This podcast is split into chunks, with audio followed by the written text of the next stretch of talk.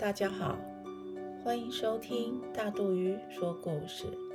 大肚鱼今天要说的是雨中的宝贝，准备好了吗？我们来听故事喽。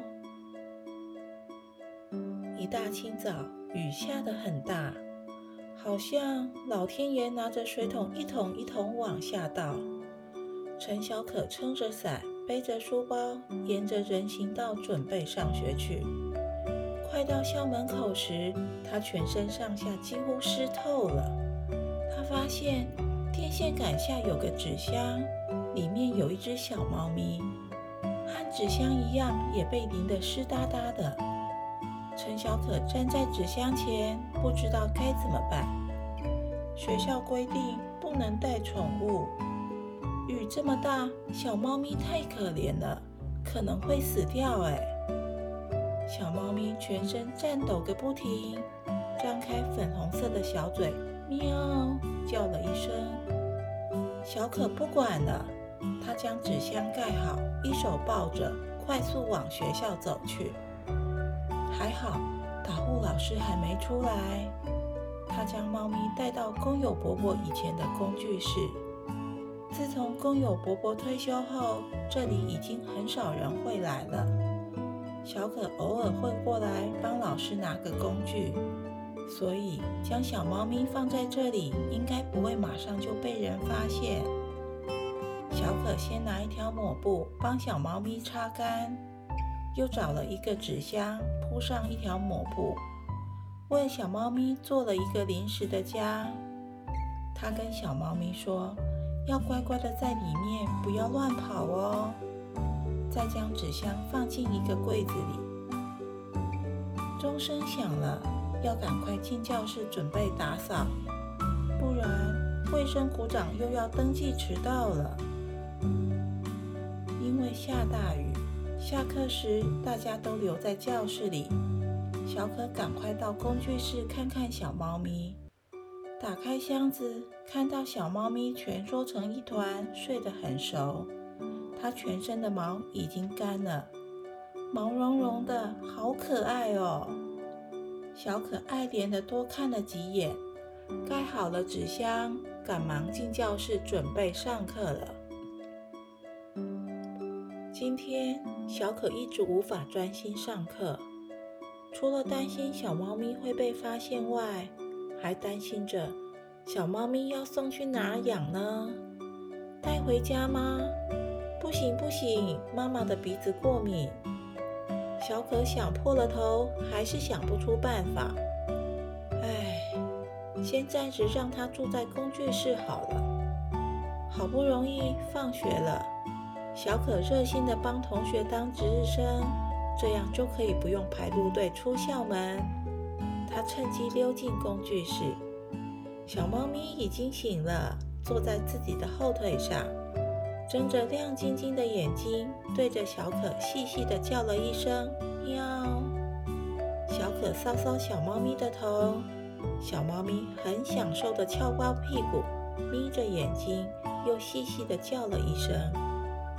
小可轻轻的跟猫咪说：“你要乖乖的待在这里。”我先去帮你准备一些东西，明天再来看你哦。小猫咪好像听得懂似的，又喵叫了一声。小可离开学校后，先跑去珍妮图书馆借了许多有关养猫的书，仔细的阅读，还随手做了笔记。为了小猫咪，他拿出平时存的零用钱，买了猫饲料、猫砂。逗猫玩的羽毛棒，也找了几个家里不用的小盒子和几条旧毛巾，准备明天帮小猫咪布置一个温暖的窝。小可先在纸箱内铺上柔软的毛巾，放着干净的食盒、水盆和一个猫砂厕所。他一边在食盆里倒下香喷喷的饲料，一边对小猫咪说。如果你继续这么乖，我一定想办法让你住下来。小猫咪吃饱后，小可还照着书上教的方法，用卫生纸擦擦它的屁股，帮助小猫咪在猫砂上上厕所。从头到尾，小猫咪都安安静静的，没发出声音。最后，小可将它搂在怀里，轻轻搔搔它的下巴。小猫咪半闭着眼睛，从喉咙深处发出呼呼的声音，好像是在说“好舒服哦”。小可说：“你是在雨天找到的宝贝，所以叫你鱼宝好吗？”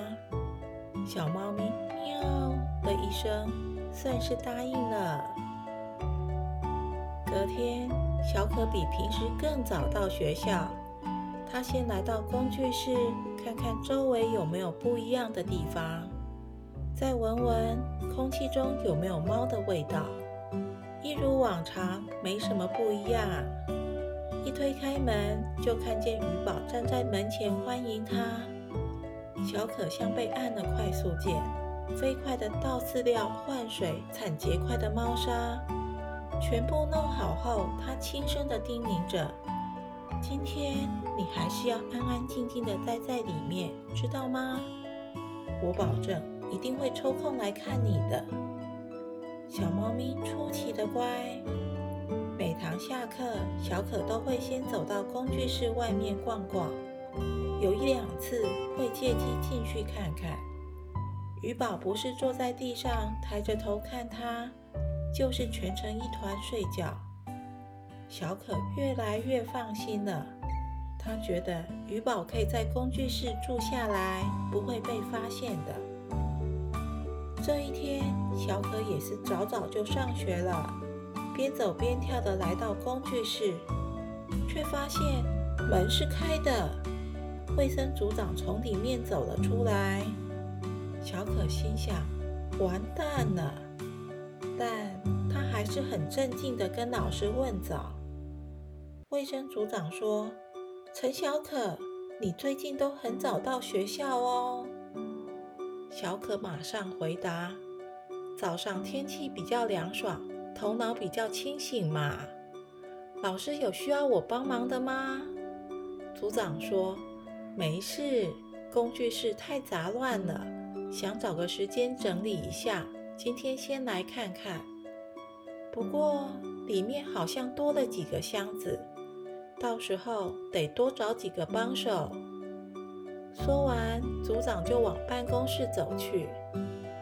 小可等老师走远了，就赶紧打开工具室的门，看见纸箱还好好的放在原地，他轻声的叫着：“鱼宝，鱼宝，你在哪里？”打开纸箱，拉开柜子的门，甚至趴在地上仔细的检查每一个地方，就是没有鱼宝的踪迹。就在他急得快要哭出来的时候，头顶上传了一声“喵”，原来鱼宝跳到柜子的最上层。小可说：“鱼宝，快下来，我快吓死了。”体育课时。同学们打完球，坐在树下休息。有同学说：“我昨天在花圃看到一只黄色的小猫，哎，它好小，好可爱哦，怎么会跑进学校呢？”小可马上转头看了看，天哪，门没关好！小可整个头皮发麻，全身血液都冻结了。好不容易，小可逮到机会跑到工具室看看。他看到鱼宝躺在纸箱内呼呼大睡，终于松了一口气。同学们一定看错了，那不是鱼宝，是别只猫咪。放学后，小可帮鱼宝清理结块的猫砂，一边对着在他脚边磨蹭的鱼宝说：“你不要随便乱跑哦，会吓到同学的。”跑去屋外被发现了，会被送走。鱼宝的尾巴在纸箱上拍了几下，张开嘴，喵叫了一声。小可拍拍它的头说：“知道就好，我要回家了，你要乖乖的睡觉。”隔几天，小可听到老师们在聊天，在改作业时，瞥见有只黄色猫咪的身影一闪而过。老师们担心地说：“猫会乱抓东西，而且猫会跳来跳去的，不小心把东西撞到地上怎么办？”小可心里盘算着，要不要跟老师报告养猫的这件事啊？但一想到猫咪会被送走，小可就不想讲了。晚上，小可在床上翻来覆去，怎么也睡不着。一直想着该怎么解决鱼宝的事情呢？突然灵机一动，去找警卫室的阿贝啊！第二天，警卫室的阿贝啊，一听完鱼宝的故事，就马上答应。原来他也是一个猫奴。小可带着警卫阿贝啊，来到工具室跟鱼宝见面。小可拍拍鱼宝的头，揉揉它的毛，跟他说：“我们搬到警卫室，跟阿贝亚作伴好吗？”阿贝亚也用手搔搔鱼宝的下巴，拿着逗猫棒陪它玩。鱼宝舒服的喵喵叫，阿贝亚真是厉害，三两下就将鱼宝收编了。鱼宝在警卫室活动空间更大了。他一下子跳到柜子上休息，一下子躺在沙发上，有时在办公桌坐得直挺挺的，看着外面的小朋友玩游戏。更多时间是趴在阿贝尔的腿边睡觉。小可下课时就跑到警卫室看看鱼宝。放学后，小可会带着鱼宝在跑道上玩游戏，做日光浴。警卫阿贝亚骑着摩托车到各栋楼关门时，鱼宝就会坐上脚踏垫，跟着阿贝亚绕校园一圈。有时鱼宝会突然跳下车，阿贝亚一叫，它就会乖乖的回来。早上阿贝亚起床，就看到地上躺了几只肚皮朝天的大蟑螂，还有一只胖老鼠。鱼宝喵喵叫了几声。尾巴翘得又直又挺，照着这些战利品走着。阿贝尔跟鱼宝说：“你很棒，但不要乱抓东西。”阿贝尔三两下就把地面清理干净了。鱼宝呢？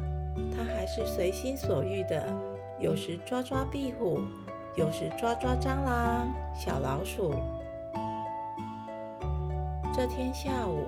外面阳光耀眼，教室的电风扇无精打采地绕着，同学们上起课来都昏昏欲睡，连警卫室的阿贝啊都忍不住打起瞌睡来。突然，一阵凄厉恐怖的尖叫声从体育器材室里传出来，把大家都吓醒了。阿贝啊和护士阿姨赶紧冲过去看。只看见体育老师花容失色地站在椅子上，用颤抖的手指着球架下。当大家看清楚后，不禁倒吸了好几口气。好大的一只老鼠哦，灰灰脏脏的，嘴边的胡须还恶心的动啊动。一时之间，大家想不出要用什么方法来抓老鼠。这时，鱼宝从大家的脚缝钻了出来，他一看到老鼠，背上的毛立刻竖了起来，喉咙发出恐吓的低鸣，压低身子往老鼠靠近。大家都不敢出声，空气瞬间凝结了。突然，嚎叫低吼此起彼落，战斗已经展开，两团灰影翻滚追逐。没多久。老鼠躺在地上抽搐着，鱼宝坐着用脚洗洗脸，大家都拍拍手替鱼宝喝彩。鱼宝把尾巴翘得直直的，跟着阿贝尔回到警卫室。这件事一下子就传遍了全校。下课时，大家全挤到警卫室，想看看鱼宝。人实在太多了。学务主任吹着哨子，要大家赶快回教室上课。现在警卫室变成观光景点了，一下课就有很多小朋友围过来要看鱼宝。为了安全起见，阿贝尔还是让鱼宝待在室内，怕鱼宝受到惊吓抓伤了小朋友，那就不好了。小可无法像以前一样跟鱼宝见面，心里很不是滋味，嘴里嘀咕着：“早知道鱼宝就应该继续待在工具室。”中秋节晚上，月亮好圆好亮哦。有人会在家门口烤肉、放烟火，好不热闹啊！阿贝亚喝着老人茶，看着电视。鱼宝在阿贝亚脚下缩成一团睡觉。突然，鱼宝坐了起来，他的三角形耳朵像雷达一样转动着。他听到了噼里啪啦、刷刷刷的怪声音。鱼宝跑到门边，抓抓门，嘴里喵喵叫。好像在说：“阿贝啊，快开门，我要出去。”阿贝啊，马上开门，并拿着手电筒跟着鱼宝出去了。鱼宝一出去，就急着往工具室方向跑去。他看到了几个年轻人躲在后面的围墙边烤肉、放烟火，玩得很高兴。这个地方堆满着废弃不用的物品，也没有监视器。万一失火了，是非常危险的。鱼宝直接往年轻人身上扑过去，这些人没料到有猫会冲出来，都被吓了一跳，随手拿了烤肉的夹子要打鱼宝。阿贝尔也及时赶到了，大声呵斥：“是谁在这里？”这几个年轻人有人一急就爬着围墙逃走了。有人急得打开教室的窗户，这时警报器响了，保全人员一下子就赶到学校，主任和校长也都收到了通报，连忙赶到学校来查看。还好，及时发现，并没酿成大祸啊。第二天升旗时，校长特别上台跟大家报告这一件事。因为鱼宝的机警，才避开了可怕的事情。也正是将鱼宝介绍给大家。现在鱼宝是学校的一份子了。在日本有猫咪站长，我们也有猫咪校长。校长跟同学说，鱼宝下课在校园走动时，希望小朋友不要喂食，不要抓它，要好好跟它做朋友。下课时，小可跟着好朋友一起来看鱼宝。外面的阳光太舒服了，它懒懒地躺在地板上，敲敲尾巴跟大家打招呼。每天早上七点十分，导护老师开始执勤时，鱼宝会很有精神地坐在警卫室前迎接大家。放学时，就坐着阿贝亚的摩托车巡视校园去。每天都是美好的一天，喵！大朋友、小朋友，大肚鱼有粉丝专业了。听完故事后，请帮大肚鱼按赞跟分享，也欢迎大家留言哦。